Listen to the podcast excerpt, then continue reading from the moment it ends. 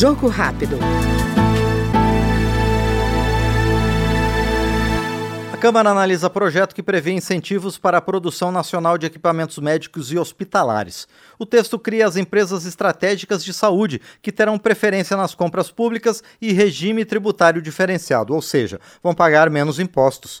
Segundo o autor da matéria, deputado doutor Luizinho, do PP do Rio de Janeiro, o objetivo é garantir mais autonomia ao país na produção de materiais, medicamentos e insumos de saúde. Foi um projeto que nós elaboramos ainda durante a pandemia, com o objetivo que o país possa ter no seu território, com a produção nacional, independência na produção de insumos, materiais e medicamentos. O Sistema Único de Saúde é o maior comprador de saúde do mundo. Não tem cabimento um país que faz o maior volume de aquisições ainda tenha dependência internacional. Não é possível que nós, quando tenhamos uma necessidade, precisamos comprar máscaras da China, insumos e medicamentos da Índia. Acabamos de ouvir no Jogo Rápido o deputado doutor Luizinho, do PP do Rio de Janeiro.